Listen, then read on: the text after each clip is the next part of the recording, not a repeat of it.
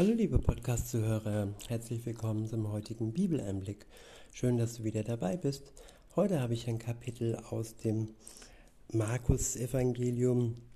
Es, ist das es ist das Kapitel 8 und ich verwende die Übersetzung Gute Nachricht. Der erste Abschnitt ist überschrieben mit Jesus macht 4000 Menschen satt. In Vers 1 heißt es, Damals waren wieder einmal viele Menschen bei Jesus versammelt, und sie hatten nichts zu essen. Da rief Jesus die Jünger zu sich und sagte, Die Leute tun mir leid. Seit drei Tagen sind sie hier bei mir und haben nichts zu essen. Wenn ich sie jetzt hungrig nach Hause schicke, werden sie unterwegs zusammenbrechen, denn sie sind zum Teil von weit her gekommen. Ja, Jesus sorgt sich um uns. Er sorgt sich und er ja, möchte, dass wir satt werden. Im Moment kann man sich viel Sorgen machen, was ja, die Lebensmittelversorgung angeht. Es wird alles teurer und teilweise auch knapper. Und wenn wir dann auf Jesus schauen, und sehen, wie er damals die Menschen versorgt hat, so können wir getrost sein, dass er uns auch heute versorgen wird. Weiter heißt es, die Jünger gaben zu bedenken, wo soll jemand hier in dieser unbewohnten Gegend das Brot hernehmen, um all diese Menschen satt zu machen? Wie viel Brot habt ihr? fragte Jesus und sie sagten sieben. Da forderte er die Leute auf, sich auf die Erde zu setzen. Dann nahm er die sieben Brote, sprach darüber das Dankgebet, brach sie in Stücke und gab sie seinen Jüngern zum Austeilen. Die Jünger verteilten sie an die Menge. Außerdem hatten äh, sie ein paar kleine Fische. Jesus segnete sie und ließ sie ebenfalls austeilen. Die Leute aßen und wurden satt und füllten sogar noch sieben Körbe mit dem Brot, das übrig blieb. Es waren etwa 4000 Menschen. Dann schickte Jesus sie nach Hause, stieg mit seinen Jüngern in ein Boot und fuhr in die Gegend von Dalmanuta. Der nächste Abschnitt ist überschrieben mit Die Pharisäer fordern einen Beweis. In Vers 11 heißt es, Jetzt kamen die Pharisäer zu Jesus und begannen mit ihm zu streiten. Sie wollten ihn auf die Probe stellen und verlangten von ihm ein Zeichen vom Himmel als Beweis dafür, dass er wirklich von Gott beauftragt sei. Jesus stöhnte und sagte, wieso verlangt diese Generation einen Beweis? Ja, auch heute verlangen viele Menschen Wunder von Gott und Zeichen von Gott.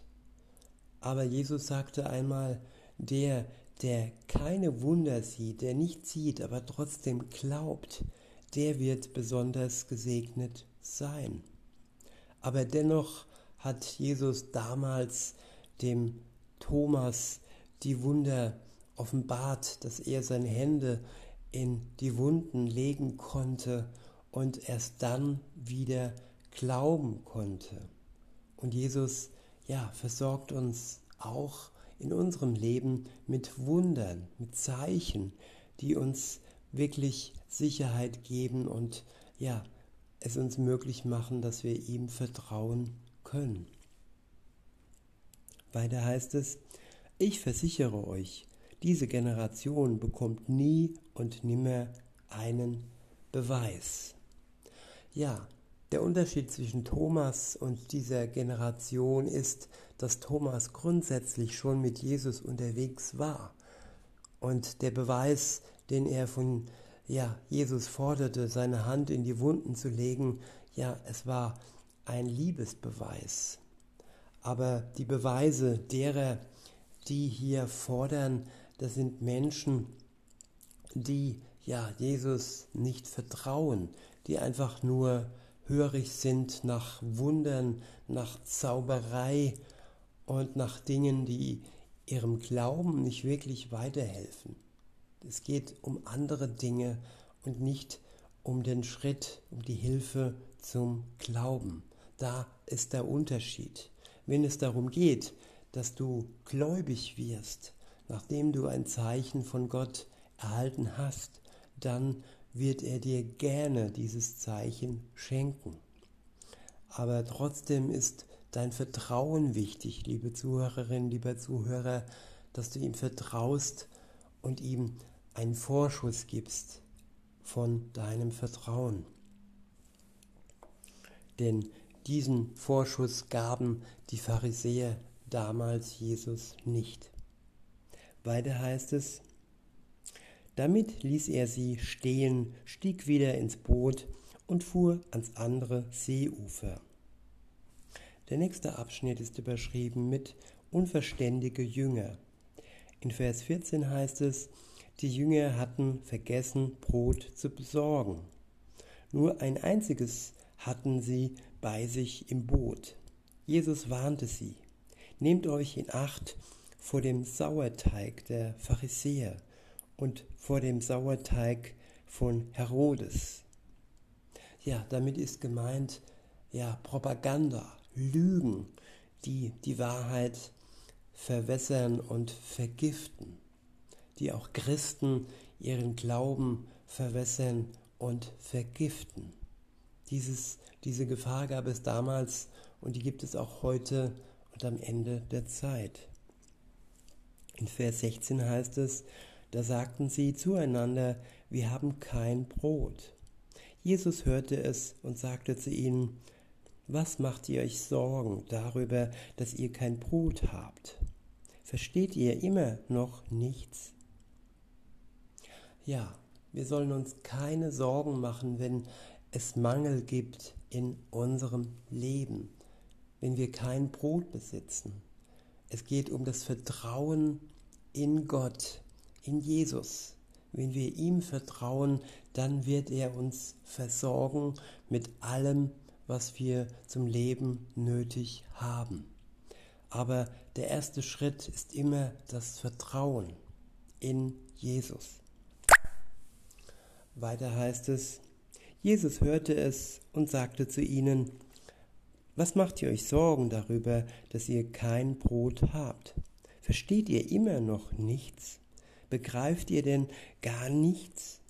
Seid ihr genauso verstockt wie die anderen?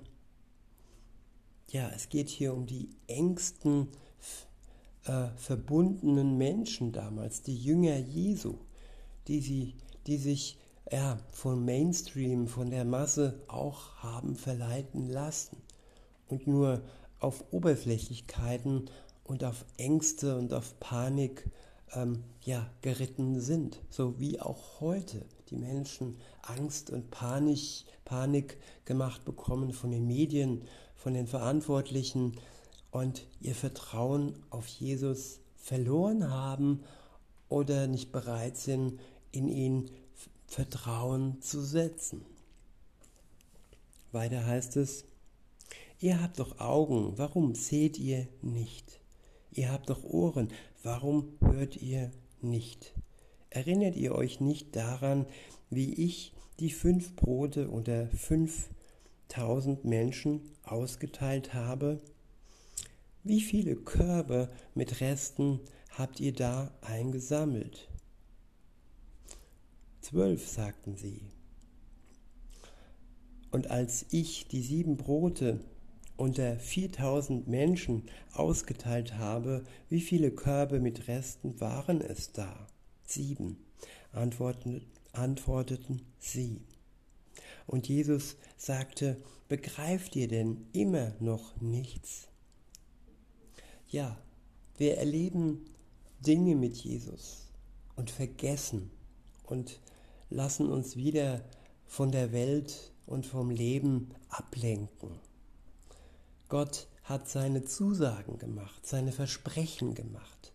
alleine diese können ausreichend sein, dass wir ihm vertrauen. Aber auch die Begegnungen, die Wunder, die wir erlebt haben, auch diese sollten uns im Gedächtnis bleiben. Und für den Staat in den Glauben sind seine Zusagen und seine ja, Versprechen ausreichend, damit wir ein Leben mit Jesus beginnen. Bei diesen Versen möchte ich es heute belassen. Ihr könnt gerne weiter lesen, wenn ihr wollt. Und ich wünsche euch noch einen schönen Tag und sage bis denne.